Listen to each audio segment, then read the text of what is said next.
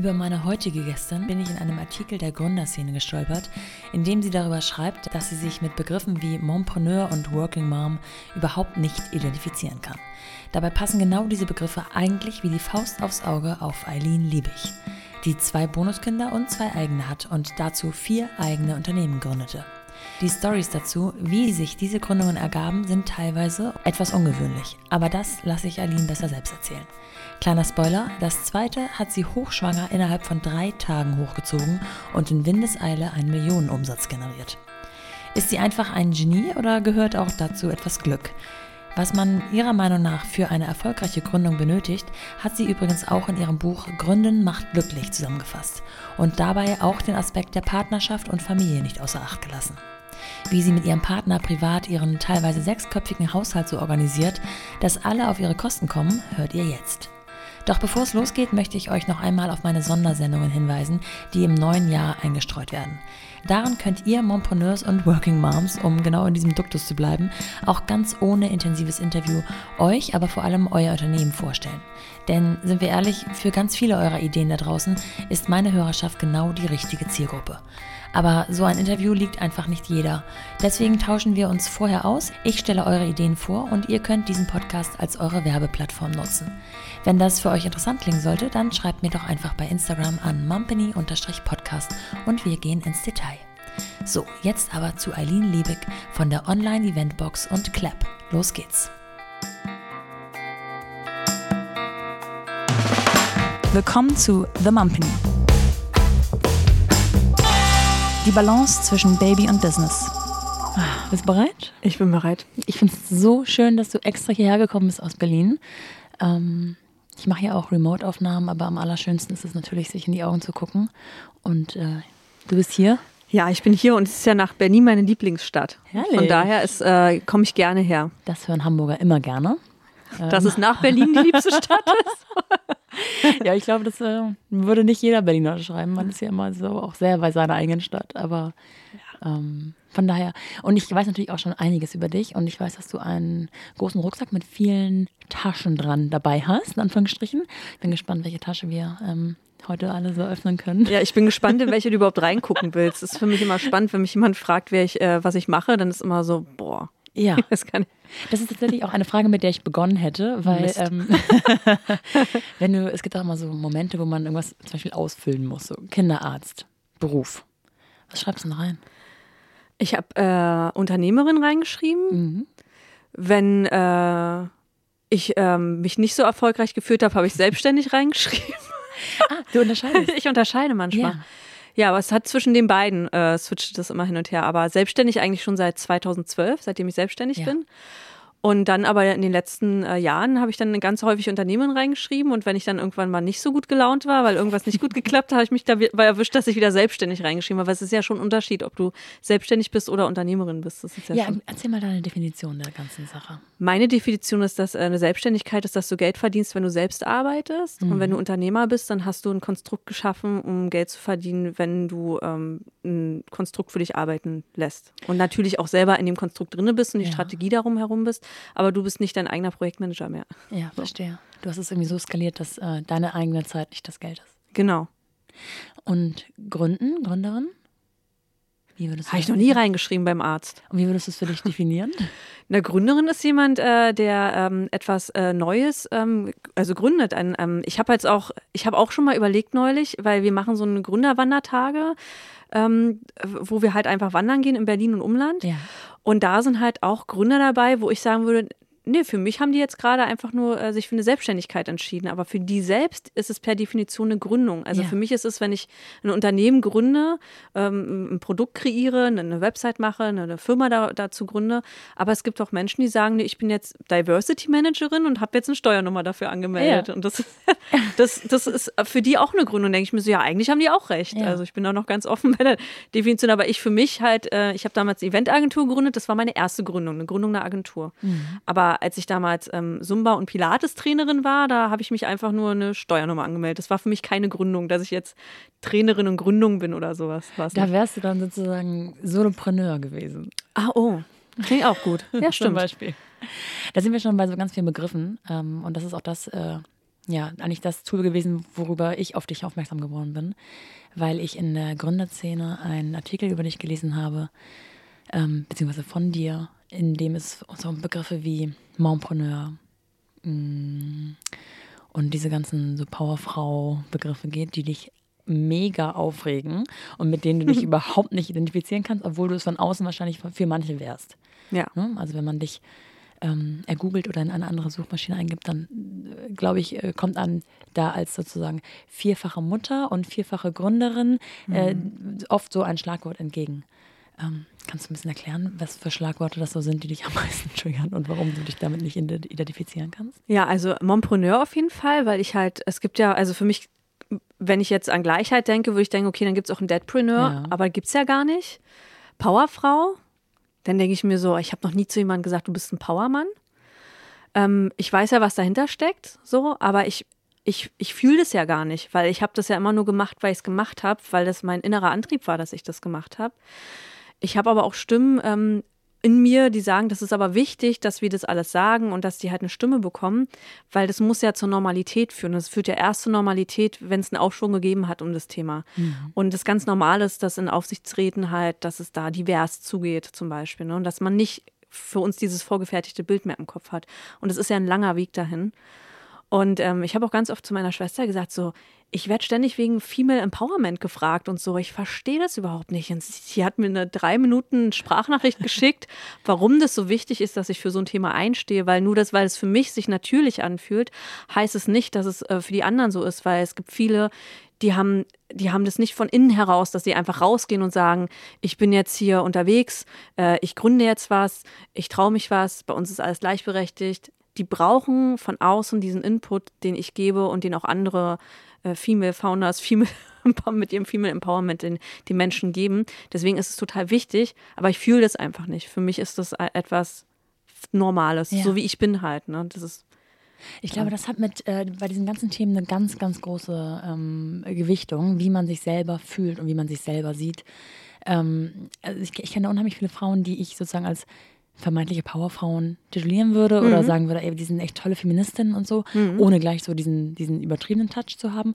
Und für die ist das gar nicht so wichtig, wie man denken würde, weil sie sich selber gar nicht, die fühlen sich gar nicht angegriffen von, von irgendwelchen anderen, ähm, äh, ich hätte ich was gesagt, ähm, äh, Männern, aber das geht, darum geht es ja gar nicht immer, äh, um dieses männlich-weibliche, äh, weil sie, sie, sind so bei sich und so in ihrer eigenen Mitte, dass sie, dass sie da so wie einen blinden, blinden Fleck haben, aber zugute ihrer mhm. eigenen, ihre, ihres eigenen Mindsets. Finde ich gut. Finde ich super. Ich, für mich ist es halt, wenn ich was dazu sagen soll, dann ist es, dann bin ich eher immer so, äh, okay, aber das ist ja für mich, für mich eine normale Bewegung. Ja. So bin ich ja groß geworden. Meine Mama war sehr selbstbewusst und meine Schwester auch. Also ich bin in so einem Umfeld groß geworden, wo die Frauen halt sehr selbstbewusst waren ja. und die Männer den Frauen den Platz gegeben haben, den die brauchen. Und ich aber in meinem Umfeld ganz oft das erlebe, dass es halt gar nicht so ist. Mhm. Und dass es ganz selbstverständlich ist, dass die Mama das Kind vom Kindergarten abholt und morgens hinbringt und zwischendurch noch die Wäsche wäscht und noch ihren Job erledigt, äh, merkt, dass es total normal ist für die andere, äh, in dieser anderen Welt, in dieser anderen Bubble, sage ich jetzt mal. Mhm. Ne? Und für mich ist es gar nicht. So, für mich ist es total normal, dass wir sonntags spätestens, wir machen es meistens sonntags, sonst immer auch viel zu spät. Also Vorbildfunktion wäre Freitag, die nächste Woche zusammen planen ja. und da halt durchgehen, wer das Kind abholt, die Kinder abholt, ähm, wer sie dann äh, bringt, ähm, wer die Freizeitaktivitäten mit den Kindern macht, was wir dann am Wochenende machen. Also es gibt immer einen Plan, ein Whiteboard bei uns in der Küche was jede Woche neu beschrieben wird, weil jede Woche anders bei uns beiden ist und wir immer nach Prioritäten schauen müssen, wer welche Termine wahrnimmt und wer deswegen vielleicht seine absagen muss, damit er sich halt um die Kinder kümmern kann, weil ja. bei uns halt die Kinder ganz stark im Fokus stehen. Das ist für uns beide halt das, das Wichtigste. Ja. Wir haben schon mal überlegt, einen Kindergarten zu gründen, weil wir Kinder so cool finden, aber dann dachten wir, nee, da müssen wir auch mit dem Personal und das ist halt schon tricky. Ja, ja. schon anstrengend dann auch bestimmt. Ja. Also du hast sozusagen eigentlich nie ähm, irgendwie angestellt gearbeitet, sondern du warst entweder in Selbstständigkeit oder in Gründung eines Unternehmens. Ich war, ich habe eine Ausbildung gemacht bei American Express als Reiseverkehrskauffrau ähm, und habe Businessreisen gebucht. Also musst dir vorstellen, Firma OMR zum Beispiel, ähm, hat ganz viele Mitarbeiter, die immer von A nach B müssen zu irgendwelchen Geschäftsterminen und die haben dann immer bei äh, American Express angerufen im Businessbereich und die haben die Reisen gebucht, hatten Profile von ihnen hinterlegt und wussten genau, wohin soll es gehen. Äh, die fliegen immer First Class, die immer Business. Also das ja. war dann halt alles hinterlegt und musste man buchen. Das habe ich dreieinhalb Jahre gemacht und ähm, ich weiß halt noch der Moment, als ich meine Ausbildung bestanden hatte, nach zweieinhalb Jahren war die Ausbildung vorbei. Da war bei mir nicht dieses Yeah und jetzt rein ins Arbeitsleben. Das war für mich, bis heute erinnere ich mich dran, eine komplette Lehre. Also für mich war das erste Gefühl, was ich hatte nach der Prüfung, shit, und was mache ich jetzt? Mhm. Also ich habe mich nicht identifizieren können mit dem ähm, Leben. Auch immer schon mit nebenbei arbeiten, Geld verdienen, seit ich zwölf bin schon. Ja. Habe klassisch mit Zeitung austragen angefangen, Eisladen gearbeitet. Ja. Das, das, ist der Job, den meine Tochter am coolsten findet. Ja, klar. und äh, aber, aber vollständig halt da zu sein, einen ähm, 9-to-5-Job zu haben und dann nach Hause zu gehen, das hat sich für mich ähm, gar, ganz unzufrieden angefühlt. Also es hat sich, ich war super unzufrieden. Bin da total auch dann, ich würde sagen, Depression oder einen Bore-out, ich weiß gar nicht, ja. wie man es heute betiteln würde, reingeraten, weil ich so unzufrieden war ah. mit, dem, mit dem Leben, das ich da geführt habe. Hm, würdest du sagen, dass Geld in diesem Lebensabschnitt schon eine Rolle gespielt hat, also der Antrieb war? Also gerade wenn du sagst, früh begonnen mit, ähm, mit Nebenjobs, dann ist das ja oft, also wenn man so mit 12, 13 schon mal anfängt, sich was dazu zu verdienen, geht es ja meistens um das dazu zu verdienen und nicht um äh, ein Hobby. Hm. Ja, das Thema Geld war in der Familie schon immer wichtig. Ich komme aus so einer klassischen Arbeiterfamilie und meine, ich, ich kann mich noch mal an den Moment erinnern, wo ich, äh, da war ich glaube ich zwölf oder so und dann weiß ich noch, wie meine Mama geweint hat, weil sie, die haben irgendeinen Kredit nicht bekommen und ähm, sie wusste nicht, wie das weitergehen soll. So. Und sie hat sich richtig Sorgen gemacht. Ich habe richtig Panik bekommen, weil ich dachte, oh Gott, Mama weint, wir haben kein Geld mehr, wie soll das jetzt weitergehen? Und das war für mich ein sehr prägender Moment wo ich immer mir gesagt habe, ich will später, wenn ich mal groß bin, das niemals erleben, dass mhm. ich Angst habe um eine finanzielle Situation. Ja. Deswegen war mir ähm, eine, eine, Selbstbestimmtheit wichtig. Finanzielle Unabhängigkeit ist mir bis heute enorm wichtig. Auch wenn ich weiß, dass es dich niemals glücklich macht, viel Geld zu haben, aber es beruhigt dich unheimlich. Das macht dich einfach ruhiger und entspannter in all dem, was du tust. Mhm. Und da ich auf so einem Fundament nicht groß geworden bin, habe ich nicht weiß ich nicht, wie das ist, ne? wenn man einfach ja, weich fallen kann. So. Ja. Das ist halt für mich nicht gegeben und das ist es bis heute nicht. So, das ist halt für mich immer ein Thema gewesen seitdem. Das hat mich sehr geprägt, der Moment in der Kindheit, dass ich halt wusste, okay, du, du musst halt da dich kümmern. Du musst ja. dich selber kümmern und habe deswegen sehr früh angefangen zu arbeiten, habe mir meinen Führerschein selber bezahlt, habe den auch sofort mit 18 gemacht. Mir war das ganz wichtig, da rauszukommen aus, diesem, aus dieser Negativspirale, die meine Eltern da mhm. hatten zu dem Zeitpunkt. Mhm. Und wie war das dann für dich sozusagen zu erfahren, oh Gott, das kann, macht mich auch nicht glücklich, das langweilt mich so sehr, dass es mich schon fast krank macht? Mhm. Ja, das war nicht schön. Also ich bin halt irgendwann, bin ich, also musste ich mich ja krank schreiben lassen. Ja. Das konnte nicht mehr zur Arbeit gehen und habe mir dann auch Hilfe gesucht. Ähm, äh, der, der Allgemeinarzt meinte so, nimmst ein paar Tabletten, dann wird es. Mhm. Und ich so, Gott, auf gar keinen Fall will ich irgendwas nehmen, was mich, was, wo ich fremdgesteuert sein könnte.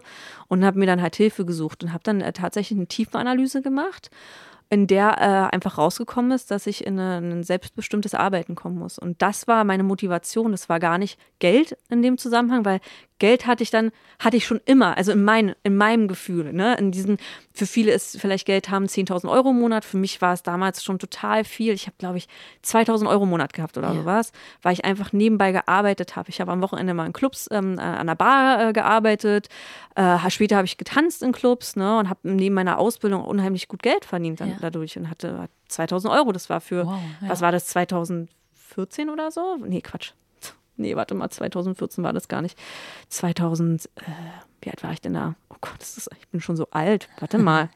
2006 oder 2008 ja. war das, war das schon unheimlich viel Geld zu dem Zeitpunkt. Ja, Wahnsinn. Ja. Und dann hat die Tiefenanalyse äh, auf der einen Seite wahrscheinlich auch sehr viele persönliche, private Dinge hervorgeholt, mhm. aber eben auch den Anschluss gegeben, dass so, eine, so ein weiterhin selbstbestimmtes Leben auch beruflich dein Weg sein soll. Ja, Genau, selber Entscheidungen zu treffen. Ich habe halt automatisch gemerkt, dass meine Stimmung nach oben ging, als ich gemerkt, also als ich äh, als ein Zufall dazu geführt habe, dass ich eine Eventagentur gegründet habe. Das war gar nicht mein Plan gewesen eigentlich. Das war eine ganz witzige Situation. Also ich da ähm, meine Ausbildung bei American Express war ja beendet. Ich habe nebenbei eine Weiterbildung gemacht als Eventmanagerin. Das war so eine private Schule, die ich besucht habe. Habe da auch nochmal einen IHK-Abschluss ähm, nachgeholt als Eventmanager, also als Veranstaltungskauffrau. Und der Dozent wusste halt, dass ich in Clubs tanze. Und der wusste halt, dass ich Tänze habe. Und er meinte, hey, ich habe hier so ähm, den Geschäftsführer vom Physiotherapeutenverband. Hast du denn, äh, kannst du dich mal mit dem treffen? Und äh, Tänzer für den äh, organisieren für deren Weihnachtsfeier. Und es war damals im Oktober. Und ähm, da meinte ich so, ja, klar, das kann ich machen. Und also ten, du hattest Tänzer, heißt du hast äh, Kontakte kann, gehabt oder Freundinnen ja, oder so? Ja, durch diese, durch das äh, Gogo-Tanzen ja. ähm, hattest du ein riesen Netzwerk in der Umkleidekabine. Also du ah. hast ja quasi, damals habe ich gelernt, wie wichtig Netzwerken ja. ist weil da hat es angefangen, dieses sich Jobs hin und her zu schieben. Also in der Umkleide wurde Business gemacht. Da saßen alle, haben sich ihre neuen Kostümchen angezogen und haben dann mal gesagt, ja, wir tanzen nächste Woche hier bei mir in dem Club und der andere hat dann gesagt, ich habe hier in dem Club noch was frei Ach, und dann haben wir uns die ganzen Jobs mal zugeschoben. Das klingt total freundschaftlich. Ich hätte mir auch vorstellen können, dass es irgendwie so äh, sehr konkurrenzlastig ist, sag ich mal. Aber ja, war es auch, war es auch. Aber du hast halt irgendwann, hast du deine Leute gehabt, mit denen du da sympathisch warst. Ja. Und es ist ja wie heute. Es kommt darauf an, welcher Haufen an an Menschen aufeinander tritt, wie harmonisch das ist. Ne? Ja. Wenn dann so zwei, drei sind, die halt nicht so mit sich im Reinen sind und hintenrum sind, dann hast du immer hintenrum Stimmung, klar. Aber meistens war es sehr lustig in der Umkleidekabine. Da stoßen ja auch Jungs und Mädchen aufeinander. Da ja. waren ja beide, also du hast ganz oft haben die einfach beide in eine Umkleidekabine gestoßen und da war halt, da waren halt 10, 20 Leute und da war immer, war, es war das Lustigere eigentlich im Abend, als auf der Bühne zu stehen, das äh, Witze machen in der, in, in der Umkleide und sich Jobs zuzuschieben. Ja. Ja, und da hat es halt angefangen, ähm, dass ich Netzwerken halt für mich entdeckt habe. Und dann bei, in diesem, bei diesem Restaurantbesuch mit dem Geschäftsführer lief das Ganze so ab, dass er halt sagte zu mir, ja, ich suche hier Tänzer und hast du welche mit Kostüm? Ich so, ja, klar, können wir machen. Und dann habe ich ihm noch ähm, auf meinem ähm, Tablet äh, eine Burlesque-Künstlerin gezeigt im Champagnerglas. Meinte, hier, willst du nicht auch noch buchen? und der so, ja. Und ich hatte da bis dato, hatte ich ja nichts. Also ich hat, war einfach nur in meiner, in meiner, ähm, in mein, ja, meine Ausbildung gemacht und hatte gar nicht vor, eine Eventagentur zu gründen. Ich dachte mir nur so, ja, wenn es jetzt so einfach war, kann ich immer noch was verkaufen. hat er gesagt, ja, nimmt er. Und dann meint er zu mir, sag mal, Eileen, hast du irgendwie so Servicekräfte für das Event? Ähm, die wollen jetzt 20 Euro die Stunde von mir haben für Servicekräfte. Ich so, was, das ist ja teuer. Bei mir kosten die 19,50 Euro. Nein. Hat er genommen? Hat er genommen. Ja. Habe ich 30 Servicekräfte für deren Veranstaltung, die in zwei Wochen war, gehabt. Ja. Also hat er gebucht. Ja. Und dann äh, nahm das seinen Lauf. Also dann hat er auf den nächsten Tagen immer wieder angerufen und hat gesagt, Eileen, unsere Travestie-Moderation, die hat Burnout. Ob ich eine Travestie-Moderation hätte? Und ich, ja, okay, habe ich. Ich habe einfach immer Ja gesagt. Das ja. ist halt, ich habe immer gesagt Ja und hatte am Ende eine ganze Veranstaltung mit 30 äh, Servicekräften, sechs Barkeepern, zwei Runnern, einer Bolest-Show, äh, den Gogos äh, und ähm, die, die, dann sollte ich irgendwie noch so einen, einen, einen türkisch aussehenden äh, Menschen besorgen, der auf einer Panflöte mit einem Perserteppich um die Schultern äh, an, der, an der Bühne was spielt. Und selbst das habe ich gefunden. Da bin ich ins Fitnessstudio bei mir gegangen und habe da den einen am Counter angesprochen, ob er das machen würde. Nein. Also richtig, also richtig. Und wenn ich mir das heute vorstellen, was ich da gemacht habe. Ja. Aber gab es da irgendwann mal den Moment, oder bist du halt diese Art von Person, die nicht nur Ja sagt, sondern auch denkt, ja, und das kriege ich auch hin? Also ja, aber ich alles oh, Ja, aber hast du auch mal irgendwo den Moment gehabt, ähm, ja, ja, ich sag erstmal Ja und dann so, scheiße, wie mache ich das? Da fehlt mir jetzt aber jemand. Oder bist du so, so, ja, ich krieg das schon hin. Ich habe genug Zeit. Ich hab, ja, das ist das Krasse. Ich sage ja dann ja. Mhm. Und dann habe ich ja ein inneres Gefühl, dass ich das auch schaffe. Ja. Und dann, ich habe hab noch nie die Situation gesagt, dass ich gesagt habe, ja, mache ich. Und dann gesagt habe, du, ich habe zwar ja gesagt, aber hat doch nicht geklappt. Hatte ich ja. noch nie. Ja, okay. Also ich habe vielleicht zwar gesagt, ja, ich komme und dann, nee, ich bin krank geworden. Das kann mal passieren, dass man krank wird, so, mhm. dass man halt nicht funktioniert. Aber ich habe bisher immer alles, wo ich gesagt habe, ja, kannst auf mich zählen, war halt ja. Und die, der Geschäftsführer wusste ja nicht, dass er sich da auf eine Agentur eingelassen hat, die es gar nicht gab, äh, sondern die ich halt quasi im, im Hintergrund dann, ein paar Tage später, habe ich dann eine Internetseite aufgesetzt, dass es halt nach irgendwas aussah. Äh, weil ich habe ihnen halt auch gesagt, ja, das, die, die Firma, die ich da habe, das war mein Künstlername. Also Mias Diaz ist eigentlich der Name, den ich damals als Tänzerin hatte, ah. damit man mich nicht googeln kann, falls ja. ich doch mal mich auf ein, bei einem Konzern bewerbe. Und ich war ja bei American Express auch in einem Konzern tätig, dass nicht jemand Eileen Diebig googelt und mich dann halt äh, irgendwo tanzend im Club ja, findet und sich sagt, nee, die können wir nicht einstellen bei uns. Das, das war ja nun mega. damals noch so. Also heutzutage sind ja lockerer drauf, aber. Wie alt warst du da? Anfang 20 war ich da. Richtig gut. Ja. Okay, also Mias Diaz war geboren. Mehr oder weniger das war die Geburt der Agentur, ja. Und dort habe ich dann andere Dienstleister kennengelernt, die das alles so cool fanden, dass die halt dann mit mir arbeiten wollten. Und dann hatte ich halt zwei, drei neue Agenturen, die regelmäßig bei mir gebucht haben. Ja. Trotzdem war das noch viel zu wenig, um davon zu leben. Ich hatte ja nebenbei Zumba- und Pilates-Kurse gegeben als Trainerin und habe dann ähm, bei Facebook einen Aufruf gemacht, wo ich geschrieben habe, wer kann für mich Telefonakquise machen? Ein Euro pro Excel-Zeile Kontakt. Hat geklappt. Ich habe dann den, äh, ähm, ne, die ähm, IFA-Liste geschickt ja. von damals mit den ganzen Ausstellern drauf und hatte dann fünf Leute, die angerufen haben, ob die noch Künstler, Catering oder irgendwas brauchen. Und dann hatte ich fünf, sechs Firmen gehabt, die bei die dann gebucht haben gleich im ersten Jahr. Und also es war Blaupunkt Sommer-Event. Nein, super. Ja, dann noch ähm, deren Messebetreuung. Für die Longi haben wir das ganze Catering gemacht, das Getränke-Catering. Für Sonepar, für Bundesverband der Hörgeräte. Also ich, es war so viel für mich als eine Person noch damals dass ich dann äh, ab dem Zeitpunkt den Kaffee abgeschworen habe. Ich habe dann keinen Kaffee mehr getrunken. Das war, das war so, das war einfach so viel Stress. da ich dann positiver Stress. Ja, ja, klar. Weil, ja, wenn was funktioniert, was man sich ausgedacht hat, ist natürlich super, aber es war echt. Hast du auch überall Ja gesagt? Ja, Und hast einfach, du auch mal irgendwo den Punkt sagen, also ich bin, ich bin dicht, ich habe einfach gar keine Kapazitäten mehr. Ich muss mal, ich muss mal Nein sagen.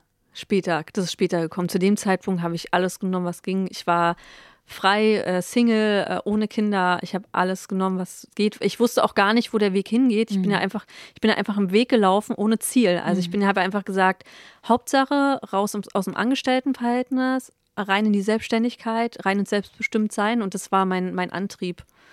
Ist das etwas, was mh, mm, sozusagen die 20er den 30ern und 40ern vielleicht voraus haben, dass man da irgendwie noch so naiver und nur für sich selbst verantwortlich agieren kann? Oder würdest du sagen, nö, das könnte ich jetzt immer noch, auch mit Kindern?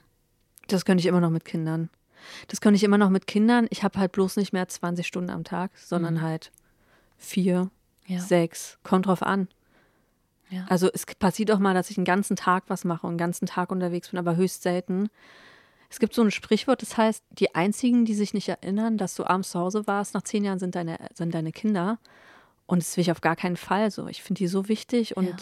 auch der, der Moment der Einschulung, der jetzt war, ist auch nochmal so ein Moment, wo, wo richtig mir klar geworden ist, das kommt alles nie wieder. Dieser Zeitpunkt, wo du einfach dein Kind aus dem Kindergarten rausnehmen kannst und sagen kannst, wir gehen heute einfach mal in den Tierpark, mhm. der kommt nicht wieder, weil mit Eintritt der Schulzeit ist die Zeit vorbei. Vielleicht kannst du mal auf einen Streik hoffen, der aber auch drei Wochen im Voraus angekündigt werden kann, dass du dir halt auch genug ja. ähm, Puffer hast, um dir dann ähm, einen freien Tag äh, ähm, zu machen, weil wenn es zu spontan ist und hast alles schon voller Termine, ist auch wieder schwer, den frei zu bekommen. Ja. Aber ich plane alles um die Familie rum. Also für mich ist maßgeblich die Familie und ich versuche halt meine, mein, meinen Beruf ähm, darum zu planen. Es war auch mal ein bisschen andersrum, aber zurzeit aktuell habe ich ein ganz, ganz großes Bedürfnis, mit meiner Familie Zeit zu verbringen und ähm, plane alles drumherum, weil ich weiß, die Zeit kommt nicht wieder. Und die haben so ein schönes Alter. Und ich sehe halt, meine Bonuskinder sind 12 und 13. Die fangen jetzt halt an, mit ihrem Handy zu spielen oder sich mit ihren Freunden zu treffen. Wir sind nicht mehr so spannend wie ja. vor zwei Jahren. Ja, ja, klar, es geht schnell.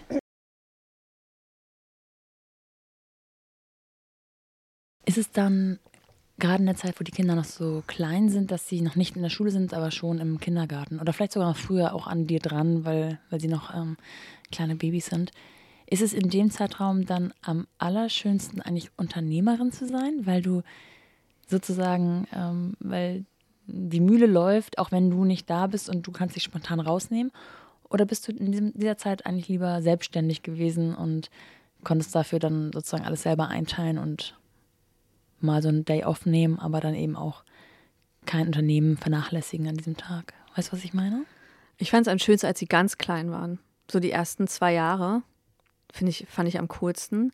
Für mich ist das, das schönste Lebensjahr auch für mich, als beide Kinder jeweils 0 bis 1 waren. Ja. Das ist so schön einfach. Ich bin so richtig äh, Baby-Fan. Also es gibt nicht viele davon, habe ich erfahren. Immer wenn ich das jemand erzähle, sagen die, was? Nee, ich kann das nachvollziehen, aber ich kenne auch nicht viele. Die machen doch gar nichts.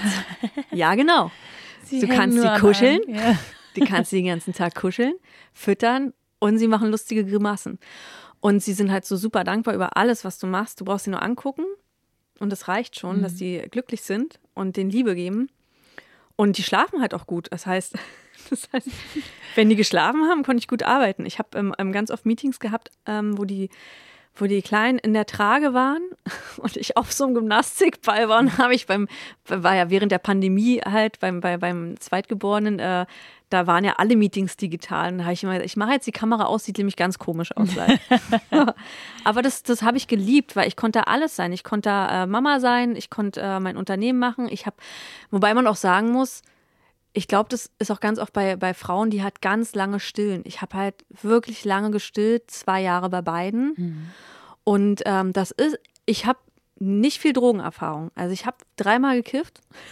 und, das, und deswegen kann ich da jetzt nicht so richtig viel erzählen, äh, wie das ist. Aber ich glaube, dass Frauen, die stillen, eigentlich die ganze Zeit wie auf Droge sind.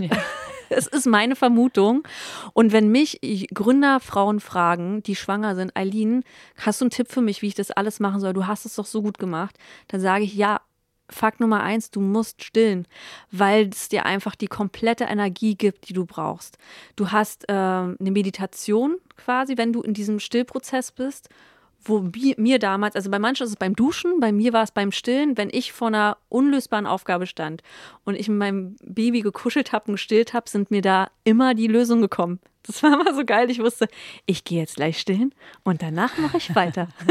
so, ne, wenn sie jetzt, wenn das jetzt nachts war, die haben ja, also meine wurden halt nachts äh, auch öfter wach. Und das war für mich immer ein Booster. Dieses nach dem Stillen, du bist die ganze Zeit super drauf. Du bist, ich war nie übermüdet. Ich kann gar nicht, ich kannte niemals diesen Zustand von, boah, ich will einfach nur schlafen, ich will einfach nur ins Bett. Ich war teilweise, als ich die, ähm, die Online-Eventbox damals gegründet hatte, während der Pandemie, war ich teilweise bis um zwei, drei wach, habe bis um sechs geschlafen und ich war super gut drauf. Der Einzige, der vernachlässigt wurde, war mein Partner. Das habe ich aber auch relativ spät gemerkt, als er sich dann endlich mal beschwert hat. Aber ansonsten, ich war die ganze Zeit für die Kinder da, für die Firma und ich habe mich dabei super gut gefühlt. Und es wäre mir nicht so gegangen, hätte ich nicht gestillt. Definitiv ist das eine ganz große Hilfe, wenn man sowas vorhat. So.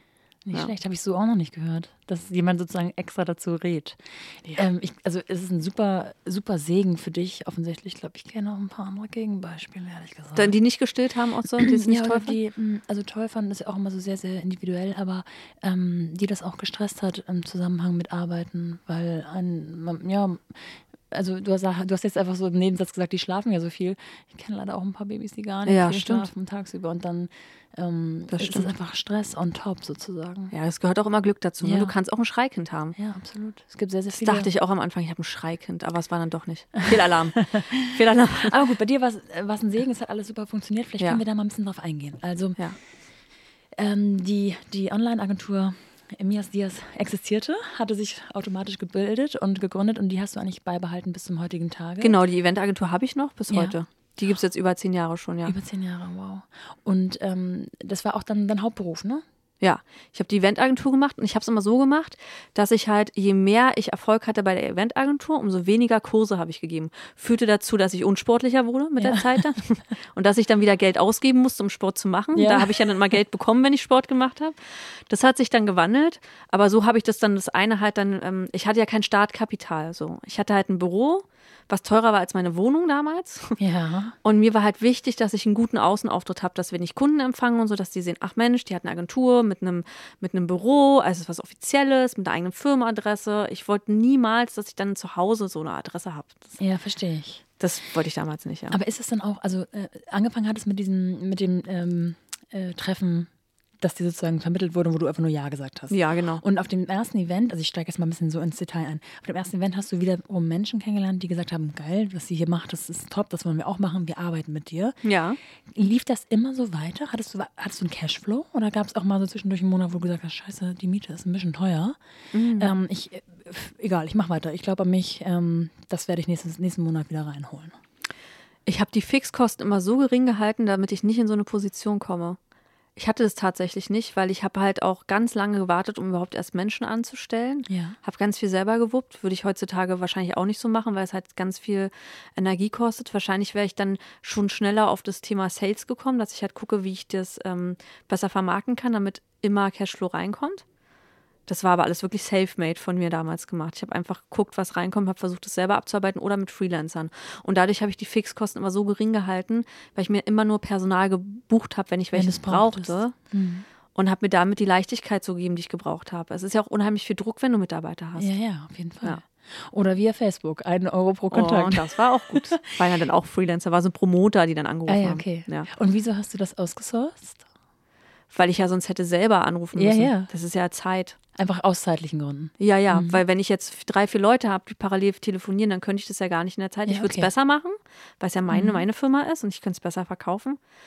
Aber wenn ich dann, okay, wenn es vier, fünf Leute sind und jeder kriegt einen Euro pro Kontakt, dann habe ich vielleicht in 100 Euro schon zwei Aufträge gemacht, die mir viel mehr reinbringen und ich muss in der Zeit halt nichts machen oder mach, arbeite in der Zeit die anderen Sachen ab, weil die haben ja nur Türklinken geputzt. In, in den Akquise-Call an sich musste ich ja dann trotzdem rein. Also wenn Ja. die gesagt haben, ja, wir haben Interesse an einem Catering, dann war ich trotzdem die, die dann angerufen hat und es verkauft hat. Ja, verstehe. Weil die konnten das ja nicht. Die haben mir nur eine Bedarfsanalyse gemacht. ja, ja. Ja. So, und dann wurdest du ja schwanger. Dann wurde ich schwanger und dann habe ich die Agentur drastisch reduziert. Ähm, und da habe ich auch zum ersten Mal das so gehabt, dass ich dann meine, meine Adresse mit der Firmenadresse hatte, weil ich auch mein Büro gekündigt hatte damals, weil ich es so klein gemacht habe. Ich dachte, ey, ich bin jetzt schwanger, ich wollte immer ein Kind haben und äh, die Zeit kommt gar nicht wieder. Und deswegen habe ich es so runter reduziert, habe alle Projekte outgesourced an, an meine Freelancer oder an, an den Mitarbeiter, den ich noch hatte dass ich es so gering gehalten habe, dass ich ganz viel das auch genießen konnte. Das ist ja natürlich nicht so wie jemand, der Elternzeit hat, aber habe möglichst viel von mir weggemacht. Gerade Personal, ich weiß nicht, wer das kennt, der weiß genau, was ich meine, aber dieses, wir haben ein Event, es müssen 15 Promoter da sein und drei haben Magen-Darm morgens. Ja. So. Und dann am Telefon zu sein und das zu regeln, das willst du nicht mit einem Baby. Ja. Das ist einfach Stress, das, braucht, das brauchst du nicht. Das habe ich alles von mir wegge, Ja, weggedrückt. Ja. Und wie lange hast du dann wirklich den Telefonhörer beiseite gelegt? Ich glaube gar nicht. Vielleicht, wahrscheinlich nach der Geburt, dann das Wochenbett. Aber wenn die geschlafen haben, ich hatte ja Lust drauf. Ich habe das ja. Ja. auch gerne gemacht. Eine Eventagentur zu machen war nie mein Traum, aber selbstständig zu sein, also Ja. meins zu machen, das war's. Und deswegen habe ich das, das ist eine intrinsische Motivation. Das fühlt sich auch nicht an wie Arbeiten. Das fühlt sich nur an wie Arbeiten, wenn dann sowas kommt wie, äh, es steht die nächste Rentenprüfung an. Das fühlt sich dann an wie Arbeiten, wenn du irgendwelche, wenn du sowas dann halt machen musst. sind ja die ungemütlichen Aufgaben, fühlen sich immer so die Ja, Arbeit ja. an, wenn man es negativ assoziiert, das Wort Arbeit. Aber für mich ist es wie ein Hobby arbeiten. Es ist wie ein, das gehört zu meinem Leben dazu. Ich mache das total gerne und ich habe es mir selber ausgesucht. Und keiner zwingt mich dafür. Und wir haben unheimliches Glück, dass wir hier leben können und so und, und so selbstbestimmt sein dürfen, auch im Beruf, auch als Angestellter. Ne? Dass wir das machen dürfen, was uns Spaß macht. Ja, stimmt. Mm, dann hattest du, also was wir jetzt, mm, was wir jetzt, warte. Verzeihung. Äh, was wir jetzt ein bisschen übergangen haben, ist, dass das zwar dein erstes eigenes Kind ist, aber in deinem Leben gab es ja schon zwei Kinder. Du hast sie schon eben einmal kurz angedeutet. Äh, Ja. Heute 12 und 13. Ja. Ähm, zwei sogenannte Bonuskinder. Ja, die waren damals drei und fünf, als ich sie kennengelernt habe. Das wollte ich gerade fragen. Also du, also auch kein Baby, aber Kleinkind immerhin. Ganz klein, ja. Ähm, Wie ist das dann, wenn man selber sein eigenes Kind noch dazu hat? Ist es, äh, warst du auf alles so vorbereitet oder gab es Situationen, wo du gesagt hast, oh, das habe ich mir irgendwie anders vorgestellt? Ja, ich würde, ja, ich, also natürlich war es nicht so, wie ich es mir vorgestellt habe. ich bin ja dafür, dass jeder, der schwanger wird, dass es dann so ein Schreiben gibt. Und dann wirst du eingeladen als Elternteil in so eine Schule und dann gibt es erstmal Unterricht. So, Ja. was sind die Werte von euch? Wie würdet ihr die leben? Wie ist es, wenn unterschiedliche Werte aufeinandertreten? Wie geht ihr damit um? Wie führt ihr offene Kommunikation vor eurem Kind bei Konfliktsituationen? Ne? Also, also das würde ich ja total toll finden, wenn es sowas gäbe für alle. Ja. Weil du das ist, das, das, das ist das Krasseste, was eigentlich passiert im Leben, dass du einfach so, dass was aus deinem Körper kommt und Ja. auf einmal dein Kind ist, auf das, also, um das du dich kümmerst die ganze Zeit und einfach so von 0 auf 100 ganz viel Liebe empfindest und ganz viel Emotionen verbindest, die halt auch mal negativ sein können. Ne? Die, das kann ja auch halt einfach mal dich triggern, gerade in, in dem, wie sagt man so, Lieb-Trotz-Alter gibt es ja so Situationen, da bist du ja auch mit deiner eigenen Kindheit konfrontiert und weißt gerade nicht, wie du mit der Situation umgehst. Und da denke ich mir so, wie schön das gewesen wäre, wenn man da so ein wenn man da so, eine, so einen Workshop schon im Vorhinein bekommt und einem gesagt wird, das wird auf dich zukommen und setz dich mal jetzt mit deinem inneren Kind auseinander, ja. damit du später, wenn dein Kind wirklich auf dich zukommt, damit gut umgehen kannst. Das würde ich total feiern, wenn es das gäbe. Aber ich glaube, es ist ein, ein langer Weg dahin. Das würde ich super finde. Ich war natürlich auf nichts vor, äh, vorbereitet, aber was ich super toll fand, ist, dass ich äh, dann richtig so ein Familiengefühl hatte, weil es war immer so, es sind nicht meine Kinder. Äh, ich habe mich ich habe mich schon sehr eingebracht auf eine liebevolle Art und Weise, aber nie auf eine übergriffige Art und Weise. Also nie so, dass die Mama äh, der beiden Kinder denken würde, hey, was, was mischt sie sich in die, meine Pädagogik ein oder sowas. Ich habe mich da immer sehr respektvoll zurückgehalten, auch wenn es nicht einfach war, die Trennung von den beiden auch. Und das halt auch lange gedauert hat, hat dass die beiden einen Weg gefunden haben, wie die mit ihren Kindern ähm, ähm umgehen, ne? Mhm. die Umgangsrechte und das Ganze alles hat lange gedauert und mich da so zu positionieren, dass ich liebevoll da bin, aber mich nicht zu sehr einbringen, das ist halt auch ein Drahtseilakt. Ne? Ja. Und da kannst du halt auch mal anecken. Das war mir halt ganz wichtig, dass die Kinder zu mir eine gute Bindung haben und sich und wissen, ich bin keine Konkurrentin, ich bin halt auch jetzt eine neue Freundin, die da mhm. ist. Mhm. Und als dann mein Kind dann da war, war es halt schön, weil die hatte gleich zwei große Geschwister und die haben eine gute Bindung alle zueinander. Und das finde ich cool. Ja, richtig gut. Ja. Richtig gut. War das Kind, äh, also euer gemeinsames, mhm. dein eigenes Kind, ähm, dann sozusagen ein Jahr, anderthalb Jahre zu Hause und ist dann in den Kindergarten gegangen oder wie? Ja, anderthalb Jahre. Anderthalb, mhm. anderthalb, Jahre und dann ganz ein, ganz leicht, also ganz kurz erstmal und dann länger. Also ich glaube bis zum zweiten Lebensjahr war ich, glaube ich, bis um zehn, zehn abgegeben und dann nach Mittagsschlaf direkt abgeholt ja, oder ja. sowas. Also relativ kurz. Gab es da für ja. dich so eine, so eine ähm, Änderung in deiner Arbeitsweise auch? Oder hast du erstmal so weitergemacht und auch vielleicht die neu zurückgewonnene Zeit irgendwie eingesetzt für dich selbst? Ja, ich habe mich schon darauf gefreut, dass ich mal so ein paar Stunden am Stück habe, so für mich. Und dachte, oh, dann gehe ich Maniküre machen. Dann gehe ich ins Spa. Ich habe nichts davon gemacht. Auch tatsächlich, ich habe dann einfach weitergearbeitet und ähm, war dann wieder halt intrinsisch motiviert, mein, mein Unternehmen weiterzuführen und halt Geld damit zu verdienen. Ich habe aber da schon angefangen zu merken, so eine Eventagentur ist jetzt auch nicht deine Erfüllung. Also du machst es halt, weil du hast jetzt deine Stammkunden, du kannst es richtig gut, du fühlst dich komfortabel, aber für mich ist ein komfortables Gefühl kein ausfüllendes Gefühl. Für ja. mich bedeutet sowas ganz oft auch wieder Stillstand. Also ich bin sehr getrieben. Muss auch nicht immer gesund sein, das ist gar nicht, aber ich bin sehr, sehr getrieben von dem ja. vom Leben, einfach von Abenteuern, von Neues. Und dann kam ja die Pandemie. So, das war ja halt mit dem Gefühl, was einherkam auf, hm, und jetzt? Das kommt dann immer, bei mir kommt dann irgendwann immer das Gefühl, hm, und jetzt? da weiß ich, okay, es ändert sich bald wieder irgendwas. Ja. Und dann kam, die Pandemie war für mich damals, auch wenn es Verluste bedeutete und auch wenn ich da Menschen verloren habe, die mir viel bedeutet haben durch die Pandemie, bedeutete für mich trotzdem Neuanfang und ähm, eine neue Reise. Und da habe ich dann die Online-Eventbox gegründet. Ja. ja, Moment, das hast du aber ähm, verschluckt, dass du zu dem Zeitpunkt auch schon wieder schwanger warst. Ja. Hochschwanger. Ich war richtig hochschwanger, ja. Weil stimmt. das ist natürlich in der ganzen Story auch ein wichtiger Faktor, weil ähm, mhm. nicht nur kam dir die Online-Eventbox ähm, von heute auf morgen in den Sinn und du hast sie auch genauso schnell umgesetzt, sondern du hast sie auch umgesetzt noch mal eben kurz vor der Geburt. Ja. Also vielleicht fangen wir damit an, äh, wie kamst du auf die Idee überhaupt? Ich kam auf die, erstmal dachte ich, okay, du bist jetzt schwanger, ähm, alle Events wurden storniert, du hast als Eventagentur jetzt nichts zu tun, dann machst du halt nichts. So, und das hielt dann drei Wochen an, dieses Gefühl von ich mach dann mal nichts. Und dann kam, ähm, ja, dann, dann hatte ich die Idee zur Online-Eventbox. Es gab in Hamburg tatsächlich, äh, gab es auch eine ähm, ähm, Agentur, die halt auch die Idee hatte dazu. Mit der habe ich mich connected und meinte zu ihr, ey, das ist eine total coole Idee, aber mir hat die Umsetzung nicht gefallen. Ähm, das, war nicht, das war nicht innovativ, es waren keine innovativen Produkte drin ich stehe ja seit Jahren schon total auf diese industriezuckerfreie Bewegung, auf, ähm, ähm, ich mag sehr Bio-Lebensmittel, ich weiß nicht jedermanns Sache, aber ich glaube, diese Food-Bewegung in Richtung gesunde Ernährung und gerade im B2B-Bereich, in dem ich mich ja zu Hause fühle, auch mit Events. Ne? Wir haben nur Firmen-Events gemacht mhm. und ich fühle mich halt im B2B-Bereich zu Hause und habe halt da oft gesehen, dass das ist bei Messen und so, dass es im Essensbereich gar nicht angekommen ist, auch bei Events halt nicht. Und das ist aber ein immer stärkeres Thema, wo ich dachte, ich kann jetzt, äh, ich kann nicht in, einem, in eine Firma einsteigen mit ihr, weil das war halt die Idee, wo wir sowas machen und habe mich dazu entschieden und habe mit ihr gesprochen. Ich habe gesagt, du, ich mache es einfach selber und dann haben wir halt, wir sind, also wir sind befreundet, also wir sind fein miteinander. Sie hat es halt auch gemacht, ich habe es aber anders gemacht. Ich habe eine ganz andere Produktreihe rausgebracht.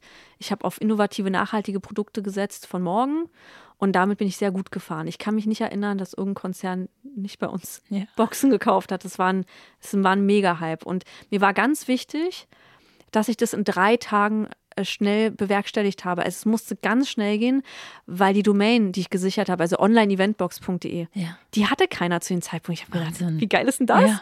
Habe ich die sofort gesichert, .com mit Bindestrichen, ohne Bindestriche, alles gesichert und habe jemanden gefunden, auch der Pandemie sei Dank, der Kapazitäten hatte und ja. mir innerhalb von drei Tagen eine Website gemacht hat. Ich war in den drei Tagen, äh, war ich mit meinem Bauch, mit meinem dicken Bauch unterwegs und habe erstmal bin ich diesen ganzen Lebensmittelläden gegangen, die ich cool finde, zu Getränkehändlern ähm, habe durch Seiten durchforstet, wo es Giveaways gibt, die halt nachhaltig und cool sind und habe da an ähm, alle Produkte eingekauft und die dann halt dort auch geshootet. Wir hatten dort ein Studio und haben halt auch die Boxen schon geshootet. Das heißt, wir hatten nach drei Tagen fertigen Shops mit, mit AGBs, mit Datenschutzverordnung, mit allem drum und dran. Wahnsinn. Also Moment, äh, ja. oh Gott, das ist alles so schnell und viel in deinem Leben. Ja. Ich muss dich kurz bremsen. Mach. Ähm, also du hast sie tatsächlich selber händisch eingekauft. Also sag ja, mal, ich war selber einkaufen. Stück, weil so nach dem Motto, die 50 kriege ich auf jeden Fall weg. Nee, das habe ich auch nicht gemacht. Ich habe von jedem eins gekauft oder, zwei, weil so. das war nur fürs Shooting.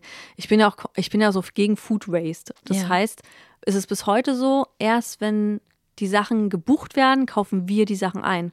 Also wir haben keinen ah. Supermarkt bei uns, sondern wir ah, kaufen okay. projektbezogen die Sachen ein. In der Losgröße, in der man muss. Manchmal musst du mehr kaufen, als du brauchst. Und dann kann das halt noch verkauft werden. Aber ansonsten spenden wir die Sachen dann halt. Ja. Okay, das heißt, ähm, sowas wie riesige Lager äh, ist damit auch hinfällig? Oder habt ihr trotzdem Sachen, die ihr dann irgendwie ähm, so ein bisschen wir haben, wir haben Lager, oh ja, wir haben schon, also gerade das ganze Verpackungsmaterial, ne? Du kannst ja, ja okay. wenn du dir so eine Box selber zusammenstellst, ist es ja alles in deiner Firmenbrand. Das Füllmaterial, Seidenpapier, ja. Sticker-Branding, die Box, das ist ja, du brauchst viel Lagerfläche schon für Verpackungsmaterial. Und für Food halt vorübergehend, vor allen Dingen bei den bei den krassen Monaten von Oktober bis Januar ja. ist halt das Lager komplett voll. Tetris letzter Stein, sage ja. ich immer. Wer Tetris noch kennt, Tetris letzter Stein. Und die Kunden buchen aber ähm, eure Boxen so viel im Vorlauf, dass ihr die Zeit habt einzukaufen. Mhm, ja, und wir, ah, ja. wir arbeiten mit Dienstleistern zusammen, wo es ganz, ganz schnell geht, okay. weil die regional sind ähm, wir haben auch ein paar Hamburger Firmen, mit denen wir arbeiten. ja, aber ansonsten, äh, wo es halt schnell geht. Also okay, nichts verstehe. aus äh, China oder so. Ja, verstehe. Und äh, da bin ich eben zu langsam gewesen, um einzusteigen. Also du hast äh, sozusagen eine, eine Idee ähm, online finden können, die so ein bisschen in deine Richtung auch ging, die du mhm. von der Idee gut fandest, aber die Umsetzung nicht. Hast diese, äh, diese Unternehmen, diese Frau, die dahinter steckt, kontaktiert? Und es war ganz kurz im Gespräch, ob ihr es gemeinsam weitermacht. Eigentlich wollten wir es zusammen machen. Sie hatte auch, sie hatte auch sowas vor. Mir hat eine Freundin davon erzählt und sie wollte, um, brauchte, wollte unbedingt eine Partnerin, die es in Berlin macht. So. Und dann ah, habe ich okay. zu ihr gesagt, das, das, was sie macht in der Art und Weise, würde ich gerne weiterführen. Und habe ihr gesagt, welche Summe ich investieren würde, um das auf ein nächstes Level zu bringen, weil so wie es ist, es ist halt ein bisschen wie so eine, ja, von den Produkten her einfach so, na, ich sag jetzt mal so, wie eine Snackbox, die im Büro steht von 1980. Mhm. So. Und das, da, da konnte ich mich nicht identifizieren ja, mit. Verstehe. Und es hätte nicht den Ansporn für mich gegeben, den ich gebraucht hätte, um so viel Kraft zu investieren, um das zu machen. Und deswegen habe ich dann halt ähm, ihr das gesagt und dann haben wir uns geeinigt und es war total gut. Wenn und war sie auch Mitfaktor, dass du das so schnell umsetzen wolltest? Oder? Nee, sie, war, sie, sie gab es schon. Ja. Sie gab es schon.